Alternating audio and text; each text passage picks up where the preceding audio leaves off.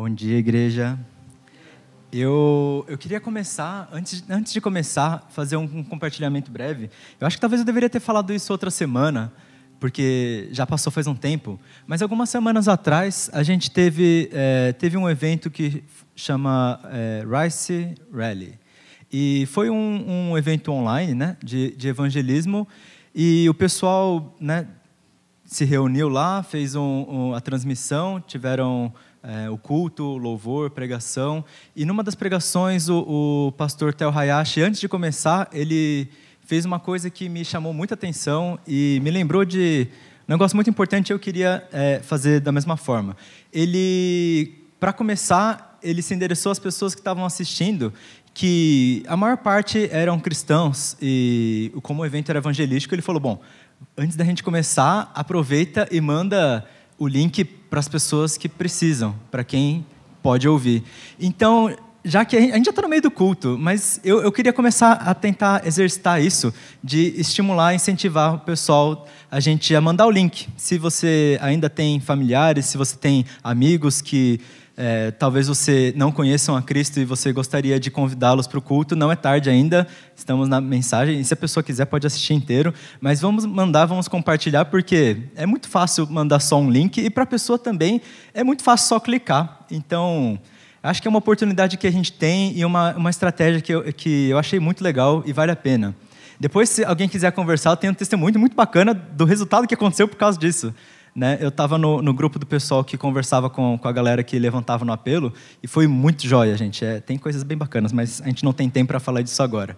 Mas é, é, é, muito legal quando a gente pode exercitar a nossa influência dessa forma.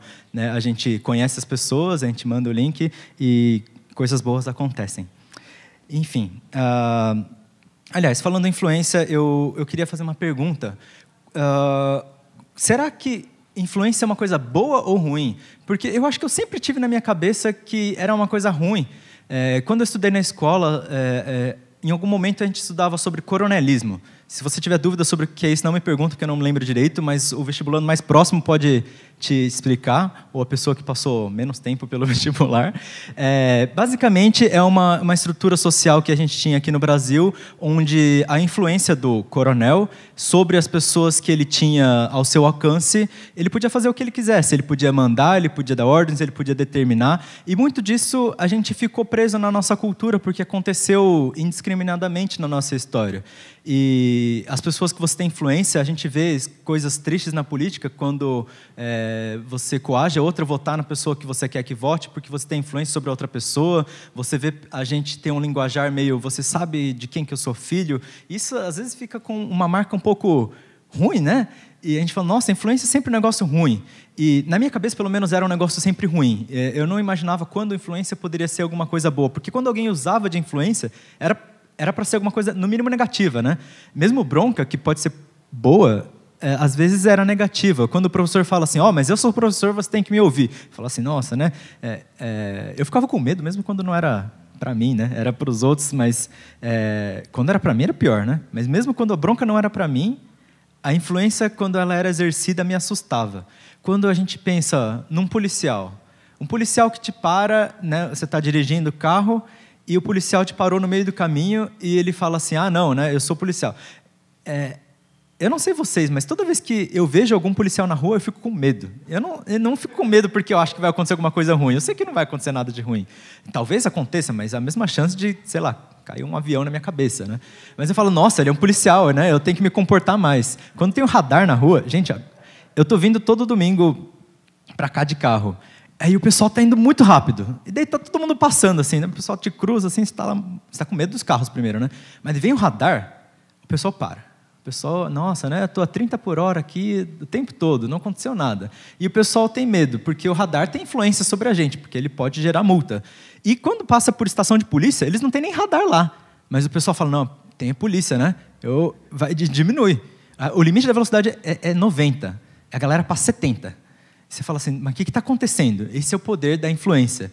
E isso me assusta bastante, porque eu sou uma pessoa, eu não sei se. Eu não, eu não gosto de falar covarde, né? Eu sou uma pessoa assustada. Não, covarde não, porque quando a coisa é importante a gente faz. Mas eu tenho medo de tudo o tempo todo, isso é verdade também. Uh, e quando tem figuras de autoridade, eu acho que ao longo da minha vida, se eu for lembrar, eu fico muito assustado com isso. E por isso, a, a, essa influência me deu um aspecto negativo. E quando eu fui estudar a sociedade, quando eu fui pensar, eu também sempre imaginei que fosse negativo. E a minha pergunta é: será que sempre é ruim? Será que não tem algum exemplo que possa ser bom? É, eu acho que eu não anotei aqui algum exemplo positivo, eu poderia ter feito isso, mas eu não me lembrei de nenhum. O que reforça o fato de que eu achava que era ruim. Mas, é, hoje em dia, uma coisa que eu tenho percebido: é, antes se falava muito que a família ela era o núcleo da sociedade, que ela influenciava a sociedade, que a gente via as coisas acontecendo em todo o nosso meio social, porque acontecia primeiro na família. Se a família, a estrutura, a ideia da família estava em desordem, então a própria sociedade entrava em desordem. Se a família não estava unida, a gente via esse reflexo também acontecer na sociedade. Hoje, muitas pessoas vão discordar que talvez a família seja o núcleo da sociedade, porque a ideia de família está perdendo valor. Em muitos lugares a gente vê pessoas falando que não é mais a família que determina, não são mais os valores, ou a igreja, que reforça bastante o, o, valor da família, muitas vezes é contrariada. E a gente vê esse jogo de influência, pessoas falando uma coisa, pessoas falando outra coisa. Mas será que é sempre ruim? Porque a gente vê exemplos de família ruim realmente podem causar muitos danos nos nossos arredores, né? Você vê quando a gente ouve história, eu acho que já foi um, muitos anos atrás que aconteceu, mas a gente viu uma notícia de uma filha que matou os pais e sei lá o quê, eu não me lembro da história, mas aquilo reverberou assim e todo mundo falava sobre aquilo.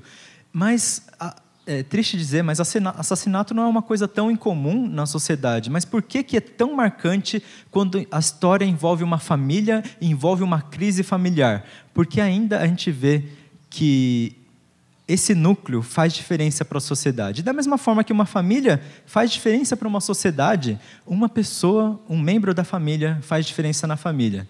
Semana passada, o pastor Joel estava falando sobre como o casal influencia a sua a sua família, como o casamento influencia a família. O casamento influencia muita coisa para os filhos, e a mesma coisa a postura dos filhos sobre o casamento. Um indivíduo pode fazer diferença, e essa diferença nem sempre é ruim, como eu achava. Ela pode ser boa também. Quando a gente vê na palavra de Deus, a gente aprende que quando o cristão ele exerce a sua influência na família, ele a santifica. Está em 1 Coríntios 7, de 12 a 16, eu vou ler na versão NVT. Agora me dirijo aos demais. Embora o Senhor não tenha dado instrução específica a respeito, se um irmão for casado com uma mulher descrente e ela estiver disposta a continuar caminhando, vivendo com ele, não se separe dela. E se uma irmã for casada com um homem descrente, e se ele estiver disposto a continuar vivendo com ela, não se separe dele. Pois o marido descrente é santificado pela esposa e a esposa descrente é santificada pelo marido. Do contrário, os filhos seriam impuros, mas eles são santos. Se, porém, o cônjuge descrente insistir em se separar, deixe-o ir. Nestes casos, o irmão ou a irmã não está mais preso à pessoa, pois Deus o chamou para viver em paz. Você, esposa, como sabe que seu marido poderia ser salvo por sua causa? E você, marido, como sabe que a sua esposa poderia ser salva por sua causa? É, o apóstolo Paulo ele está na carta aos Coríntios respondendo algumas perguntas que aquela igreja fez para ele, muitas delas muito complicadas. Você vê que ele gasta é, muitos versículos e capítulos é, descrevendo sobre assuntos difíceis. E no versículo 1 desse capítulo 7 ele, ele começa falando: Então eu vou responder as suas perguntas. Esse, esse trecho que a gente está lendo é o começo dessas respostas que Paulo está tá falando para essa igreja. E é muito interessante a gente perceber que a primeira coisa que o pessoal perguntou foi sobre relacionamento. Eu, eu pessoalmente, eu não sei se eu tenho uma tendência assim, mas na minha cabeça relacionamento não é tão importante, tem coisas mais urgentes para tratar. Vamos ver, sobre, falar sobre né, o pecado, falar sobre a salvação. Por que, que a galera, primeira coisa que eles vão perguntar sobre a família, ainda mais, não, não só sobre o relacionamento, eles falam sobre casamento, sobre. Paulo está respondendo várias perguntas, não é só sobre o casamento de crentes com não crentes, mas ele também está falando, não, mas quando que tem divórcio? Mas quando você se casa? Ó, se você não sente urgência de casar, não precisa nem casar, pode ser que nem eu. Eu, Paulo, né? Paulo falando isso. Eu não, eu não acredito que eu tenha esse dom, mas se Deus dá, a gente diz amém. Mas por favor, não. Amém. Mas enfim, Não estava no roteiro, gente, desculpa. Mas é, é Paulo fala sobre isso. E, e, é de fato importante. Na nossa vida, relacionamento é um negócio importante. Semana passada a gente estava é, expondo a privacidade da minha prima e do Daisuke que casaram. E a gente falou disso porque era uma coisa importante. Eles fizeram a cerimônia porque tinha valor. A gente fala sobre, sobre, a gente dá exemplos sobre coisas, sobre relacionamento, sobre amizade, sobre pais e filhos. A gente está falando sobre família, porque a família não é leviana. A família é importante. E essa pergunta que eles fizeram, às vezes parece óbvia algumas dessas respostas, mas era muito bom ouvir confirmação. Hoje, mais cedo, a gente estava na escola dominical do pessoal dos Até 40, em Judas, e a gente estava falando por que, que Judas é tão repetitivo. Ele só tem um capítulo poucos versículos, ele só fala uma coisa. Ele não para de repetir a mesma ideia, versículo após versículo, ele muda as palavras e fala a mesma coisa. Por que repetição era tão importante? Porque o assunto que ele estava dizendo valia a pena ser repetido. Por que, que a gente faz um tema que a gente gasta tantos domingos falando? Porque o assunto que a gente está falando vale a pena ser repetido. E a família, eu percebi nesse momento, que era interessante Paulo se dedicar a alguns versículos, e mesmo caso a caso. E esse caso que ele está falando agora, por mais que ele tenha falado de outros modelos de casamento, é, ele está falando sobre o casamento entre um cristão e um não cristão. Antes de, de, de entrar nesse assunto da, que Paulo está falando, uma pergunta me veio quando eu estava lendo, não hoje, mas quando eu estava lendo esse texto uh, em outros anos, em outros momentos da minha vida, eu sempre me perguntei por que, que Paulo é sempre o cara que fala sobre casamento, mas em nenhum momento da Bíblia a gente vê Paulo casado. É, a gente não sabe se Paulo ele era casado e quando ele né, foi para o ministério, né, Jesus apareceu, a esposa largou, se ele era viúvo, se ele nunca se casou. As pessoas que estudam isso não, não sabem dizer exatamente com certeza, mas o fato é que Paulo, quando ele se movia, ele se movia sozinho, quando ele estava preso, ele estava preso sozinho.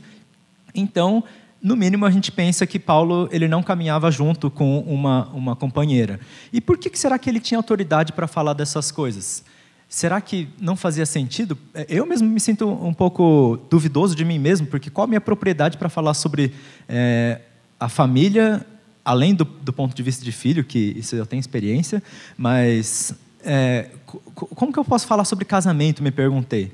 O que é estranho, porque quando eu estava buscando direção, Deus me passou casamento para falar. E eu já fiquei um pouco assim, porque eu não faço ideia, né? Uh, mesmo em, em, termos de aconselhamento, poucos casais que eu converso, a maior parte são jovens solteiros perguntando quem que eu vou escolher para casar. E você fala assim, não importa, ora mais, né? E, é, brincadeira, eu não respondo desse jeito, gente. É, eu também respondo desse jeito, mas eu falo outras coisas. Mas uh, é muito esquisito quando a gente não tem muita, muita propriedade para falar, mas isso não significa que a gente não tem autoridade. A autoridade de Paulo vem da autoridade de Jesus. Inclusive, ele começa dizendo: por mais que o, o Senhor não tenha falado sobre esse assunto, significa que tudo que ele estava dizendo até então era simplesmente a repetição das palavras do Senhor Jesus. E quando a gente usa a autoridade de Jesus, essa autoridade vale para a gente, essa autoridade vale para as nossas vidas. Quando agora eu estou falando, ou quando Paulo estava falando, é porque Jesus é aquele que está dando autoridade sobre isso. O casamento ele é válido porque ele é feito em nome de Jesus diante de Deus. E o, ah, os valores do casamento que a gente vai tratar agora são válidos porque Jesus é aquele que os valida. A autoridade de Jesus é suprema em nossas vidas, por isso a gente o chama de Senhor. É, enfim, Paulo ele, ele começa dizendo assim no versículo 12: Agora me dirijo aos demais embora o Senhor não tenha dado nenhuma instrução específica a respeito. Se um irmão casado estiver com uma mulher descrente e ela estiver disposta a continuar vivendo com ele, não se separe dela. E se uma irmã casada estiver com um homem descrente e ele estiver disposto a continuar vivendo com ela, não se separe dele. A primeira coisa que a gente nota nesse texto é bem fácil de entender, porque Paulo explica com palavras muito simples, uh, incomuns, porque normalmente ele explica difícil. Mas ele fala: se você está casado, você já está casado com alguém que não é crente, mas você é crente, não se separe dele. Essa é uma dúvida que a gente costuma ter na igreja. O que, a gente faz se uma pessoa se converte e a outra não é cristã? Será que a gente tem que mandar eles divorciarem porque, né, senão não vai caminhar juntos, os valores são diferentes? Não. Paulo está dizendo: se os dois toparem, continua, continua casado. E depois ele dá uma justificativa para isso. É, essa dúvida, eu não sei se para a gente parece tão óbvia, mas em alguns momentos da história da igreja o pessoal realmente teve essa dúvida e as pessoas tiveram uh, momentos que tiveram uh, movimentos de, de, divórcio em relação a essas coisas. E, e divórcio é uma coisa pesada, então se a gente pode conversar antes é muito importante. Ainda mais quando a gente tem alguma direção de Deus. Se um, um casal ele está junto e uma pessoa é crente, outra não é crente, existe muitas dificuldades nisso daí. A gente fala bastante sobre julgo desigual, o que é uma dúvida muito terrível, porque quando você pode escolher antes de um relacionamento, se você vai escolher uma pessoa com um conjunto de valores parecido ou diferente, vai mudar muita coisa no seu relacionamento. Se eh, já está muito problema se as pessoas têm times de futebol diferentes, né? E daí, qual time que o filho vai torcer? Para o time do pai ou do filho para o time da mãe? E às vezes torce para o time do avô. Eu não sei como isso acontece, mas talvez seja o fato de que o avô dá doces e os pais não. É, isso é uma história real, eu não vou contar de quem. Mas uh, o, é, é, esse tipo de coisa é interessante, né? Porque o futebol, eu não sinto porque eu não, eu não torço muito. Talvez meu pai gostaria que eu torcesse mais, porque ele gosta bastante. Mas uh, essa valores que talvez não sejam tão tão importantes para o seu dia a dia, talvez importantes em termos de valor, mas dão muita dificuldade no casamento. O cristianismo, ele é um valor, ele é um conjunto de valores muito maior. Uma pessoa vai achar que alguma coisa é errada, enquanto a outra não tem problema. Um vai evitar beber, enquanto o outro vai falar: "Não, não, por que teria problema eu beber socialmente, ficar bêbado de vez em quando, né? Eu só dei branco algumas vezes, não, acordei na lixeira três vezes na semana. É, e, e, tem gente que não acha que tem problema nenhum com isso. E esse é o conjunto de valores da pessoa. E se a pessoa decide viver de acordo com esses valores, ela vai viver de acordo com esses valores. E o que acontece quando a outra pessoa não quer? Como eles vão caminhar junto? Por isso esse assunto é tão difícil. Como eu vou viver com alguém que tem valores diferentes dos meus? Se eu posso escolher antes de me casar, talvez a minha preferência vá ser por uma pessoa que tem um conjunto de valores parecido. Pessoalmente, se eu for me apresentar para alguém e falar assim, oi, eu sou pastor, a pessoa já vai embora ou vai querer conversar, e se ela quer conversar, no mínimo ela não tem fobia à, à ideia de Deus. E isso já me ajuda bastante, porque eu, eu, só gosto de conversar sobre isso, eu não, tenho, eu não tenho muito papo. Eu percebi que quando eu vou tentar falar de futebol eu não consigo, eu, eu pego o Code para me ajudar, porque ele sabe muito de futebol, quando eu vou falar sobre o tempo, eu só falo o tempo está bom, mesmo quando está chovendo. Então, quando eu vou falar de Jesus, eu, eu, consigo destravar um pouco mais, mas a pessoa tem que querer falar de Jesus. O que acontece quando alguém já está casado e um deles se converte? O valor muda. O que acontece quando no meio do caminho o seu conjunto de valores muda? Eu não sei se o time de futebol de alguém mudaria, mas a sua fé pode mudar. Você pode ter uma fé nos seus próprios valores, nos seus próprios conceitos, mas se algum dia você conhecer a Cristo, e o seu cônjuge não, os seus familiares não, ou mesmo você como filho, se conhecer a Cristo e seus pais não conhecerem, o que, que acontece com o seu relacionamento? Será que ele precisa terminar porque se torna mais difícil? Paulo responde dizendo no texto seguinte, ele fala, é, pois o marido descrente é santificado pela esposa e a esposa descrente é santificada pelo marido. Do contrário, os filhos ficariam impuros, mas eles são santos. É, Paulo ele está dizendo que num casamento, por mais que exista possa existir o potencial de crises e de conflitos, porque o conjunto de valores é diferentes, existe um negócio que a gente vive quando a gente é cristão, que é a santificação. Quando a gente é salvo, a gente entrega a nossa vida para Jesus e a gente caminha nisso, o Espírito Santo habita em nós. E o Espírito Santo, ele exerce sua influência. E a influência que ele exerce é a dessa ação de santificação, de tornar santos, de tornar alguma coisa impura, impura, em pura, né? E purificar alguma coisa impura, de tornar uma pessoa que vive por si só para viver para Deus, para estar consagrada, para estar santificada, pura, dedicada a Deus, separada somente para isso. Então, quando uma pessoa que é crente está num ambiente familiar não crente, esse é o efeito que essa pessoa causa. Porque o Espírito Santo habita na pessoa que é crente, ou seja, que ela é santa, ela santifica a sua casa, ela santifica a sua família. O marido que não é crente é santificado pela sua esposa crente. E a esposa não crente é santificada pelo seu marido crente. E os filhos da mesma forma. E, e por que, que ele fala que, do contrário, os filhos ficariam impuros, mas eles são santos? Porque se você juntar uma coisa limpa com uma coisa suja, normalmente o resultado é uma coisa suja. Se eu pegar uma água suja e juntar com uma água limpa, e colocar no mesmo balde, eu vou ter um balde de água menos suja, mais suja. E não importa quanta água limpa eu colocar, ela ainda vai ser suja. Eu não sei vocês, mas se eu colocar uma gota de esgoto e o resto de água limpa, eu não vou tomar. E se eu colocar 10 litros de água, eu não vou tomar. Eu coloco uma caixa inteira, ainda não vou tomar, porque eu sei que tem uma gota de esgoto naquilo. E é, é verdade, vocês não, não vão, né? É, é tenso. É, eu penso nisso por causa da, da água do, do Shalom, né? No, no, acampamento, quando a gente faz banho, e tem gente que toma banho de, de boca aberta. Né? Eu não recomendo, porque a caixa d'água às vezes ficava aberta e cai tipo inseto, cai cai folha, cai mão de gente que está misturando com a mão, que não tem coisa para misturar, é, cai bastante coisa. E não, não abram boca quando tem água suja, porque a água não fica limpa facilmente. Para limpar a água, você tem que tirar a sujeira, não dá para você colocar alguma coisa mais limpa. Mas o Espírito Santo funciona diferente. Quando, quando Deus ele vem, ele purifica. E toda vez isso é demonstrado. Deus, vez após vez, ele faz, ele não se cansa, porque a limpeza de Deus não se mancha por causa da impureza humana. Quando Jesus ele viu um leproso sujo, impuro, para a sociedade ninguém podia nem chegar perto. Não só impuro é, conceitualmente, a ideia era impura do leproso, você podia pegar a doença dele. Mas Jesus, que era puro e puro em santidade de verdade, tocou nele e disse que queria que ele fosse curado. O resultado não foi que Jesus ficou impuro, Jesus não ficou leproso, a pessoa imediatamente foi purificada. Jesus não disse que ele ia curar a pessoa, ele disse que ia purificar. Ele limpou aquela pessoa e aquela pessoa não somente foi limpa fisicamente na sua pele, mas foi limpa espiritualmente agora porque ele podia ver o Salvador na sua própria frente. Ele podia entender que existia uma realidade melhor para ele. Isso que significa a purificação de Jesus. Jesus curava muita gente, mas significava a santidade do Espírito Santo que já estava agindo naquela época. Isso acontece nas nossas famílias também, se a gente agir de acordo com o Espírito Santo. Se uma pessoa é cristã e ela exerce a sua influência na sua família, o mesmo efeito de cura que a gente vê na Bíblia vez após vez acontece. A pessoa limpa não é suja porque está num ambiente que não é cristão. Ela pode purificar.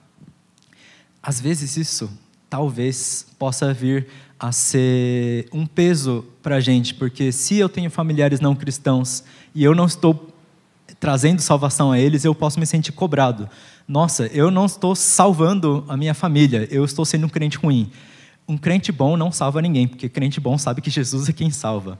Então não sintam pressionados. A gente não deveria sentir pressão de que a gente deveria salvar outros, porque a salvação não é nossa, a salvação é de Deus, é ministério do Espírito Santo e a escolha pela fé é da pessoa que está lá. Mas a influência a gente pode exercer.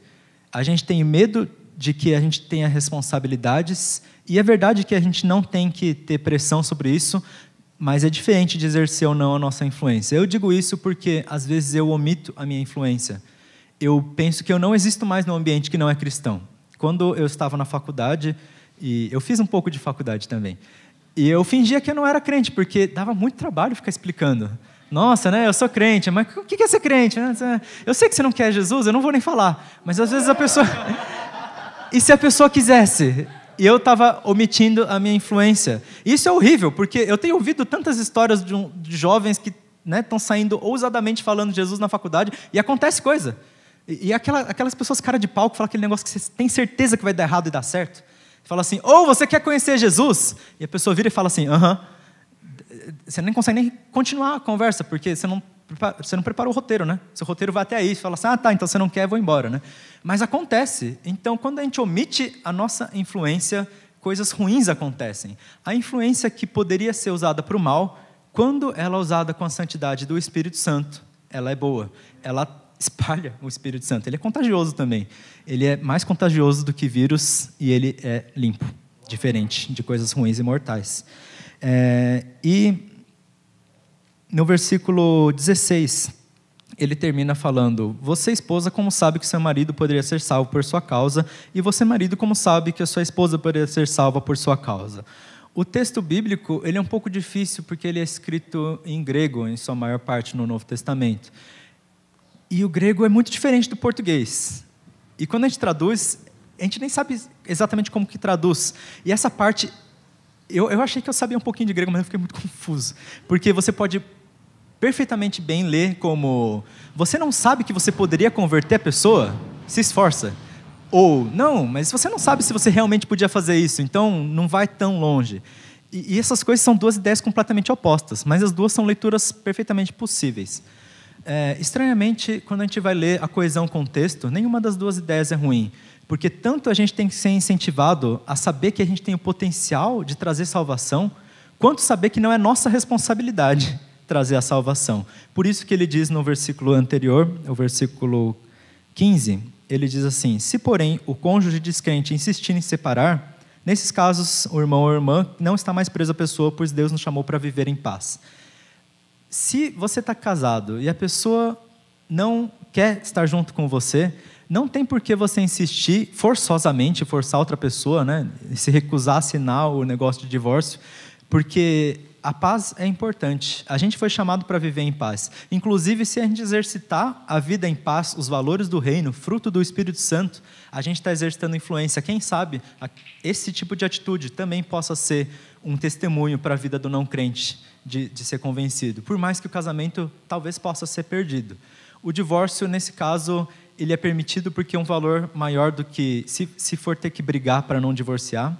No coração já divorciou, mas se for ter que brigar para não se separar, então a paz está sendo perdida. Não significa que o divórcio é uma coisa fácil. O divórcio é um negócio duro, tão duro quanto Jesus falava. Moisés permitiu o divórcio por causa da incredulidade do coração. O divórcio quando ele é feito naquele contexto simplesmente porque eu estou com vontade, isso é uma dureza de coração terrível. Mas talvez a gente não precise chegar nesse ponto. A gente vê hoje em dia em muitos lugares notícias e notícias de pessoas com relacionamentos complicados e a sociedade parando de acreditar em casamentos e a gente vê a quantidade de pessoas nascendo menos porque as pessoas não acreditam em ter filhos porque muitos nem casam e que, que, acontece com o mundo que a gente está vivendo?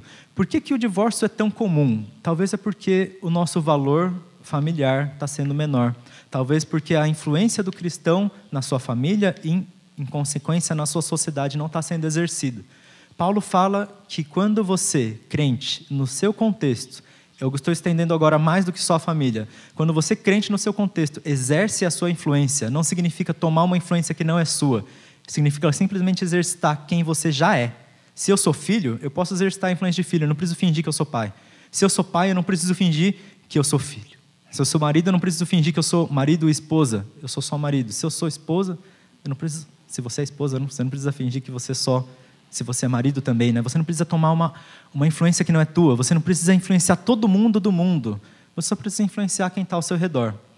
E por que, que eu estou eu estou repetindo muitas minhas palavras, mas eu estou tentando imitar Judas, porque é muito importante a gente tomar atitude quando ela está na nossa disposição especialmente na família que está do nosso lado. Do nosso lado, nem sempre fisicamente, mas proximamente. A gente tem intimidade para mandar um link sequer do culto, por exemplo, para mandar um versículo diário que a Bíblia manda para a gente todos os dias, para falar um bom dia, Deus te abençoe, só para deixar um tom de, de, de que Deus está lá, para influenciar. A gente já tem um papel, a gente já tem um lugar na sociedade. E a família que está perdendo o seu lugar, o seu valor, ela pode recuperar se o valor da sua família for encontrado. Um, um autor, de um, é, é um livro que eu não consigo dizer o nome porque é inglês, deixa eu pegar aqui, que eu já perdi. Jason Webb, no livro. Eu vou, eu vou, tentar traduzir porque eu tenho vergonha de pronunciar em inglês. Família Integrada, o movimento da igreja na família integrada. É, nesse livro ele fala o seguinte: as famílias encontram um lugar na realidade cristã à medida que os remidos exercem a sua influência no âmbito familiar. Em outras palavras, a, a família que está perdendo o seu lugar, ela tem um espaço no, na vida cristã. Talvez uma família que não é crente ache que não tem espaço porque não é cristã, mas ela encontra esse espaço e só encontra esse espaço quando um membro dessa família exercita so, o seu, seu viver cristão. Se um membro dessa família oculta o seu viver cristão, essa família nunca vai encontrar um espaço na vida cristã. Se você com seus amigos nunca exercita o seu cristianismo, seus amigos nunca vão encontrar um espaço na vida cristã, pelo menos não por você. E daí perdeu a oportunidade de ver Deus fazer um negócio maravilhoso na tua frente. A gente precisa exercitar nossa influência cristã, porque o sujo, ele não fica O limpo não fica sujo porque ele encosta em alguma coisa suja, mas o sujo fica limpo porque ele encosta em alguma coisa limpa. Por mais que eu seja da categoria dos sujos, eu posso encostar em Jesus todos os dias da minha vida. Eu e você, a gente pode fazer isso. Então, meu desafio hoje é para que a gente tome essa atitude. Se você é cristão, no seu meio, no seu contexto, entre amigos, entre a sua família, exerça a sua posição que você já tem como membro da sua família, exerça a sua influência, porque a influência cristã santifica a sua casa. E se você ainda não é, se você não conhece a Cristo, esse conjunto de valores é aquele que a gente está é, passando nesse momento, esse é aquele que a gente está apresentando, o evangelho que é de amor, o evangelho que é de união, que traz unidade para a família, que traz bem-estar e paz entre os seus familiares. Se você não conhece esses valores, então seja influenciado por Deus nesse momento. E eu te convido a orar junto comigo agora eu vou estar orando para que a gente possa tomar essas atitudes, para que a gente possa olhar diante de Deus e, e pegar essa oportunidade, porque o tempo está passando e a gente está não exercendo muitas vezes a nossa influência cristã. Senhor Deus, a gente a gente sabe que os relacionamentos são muito mais complicados do que uma ciência ou uma pessoa possa explicar. Eu não posso dizer uma receita para salvar casamentos. Eu não posso dizer como uma coisa funciona ou outra funciona. Mas a gente sabe que mesmo sendo impossível a gente controlar com forças humanas, o Senhor é Deus, o Senhor é muito maior. A gente tem muitos motivos para desunião, mas mais ainda são os nossos motivos para orar pela união do Senhor, para orar que a, sua que a família sejam influenciadas pela sua santidade, que a sua palavra alcance, que esse vislumbre que a gente vê nesse pequeno trecho bíblico se alcance na sociedade, que a gente possa sonhar com uma sociedade que vive família, meu Pai, que vive família santa, uma família que vive em união, que vive em paz, que influencia e que cresce, meu Pai, que a família cristã cresça, que o teu reino seja expandido, que o teu evangelho seja pregado, meu Pai. Por favor, que aqui nesse momento a gente tome essas, essa decisão de te seguir e que a gente exerça a influência cristã, porque a gente sabe que a tua pureza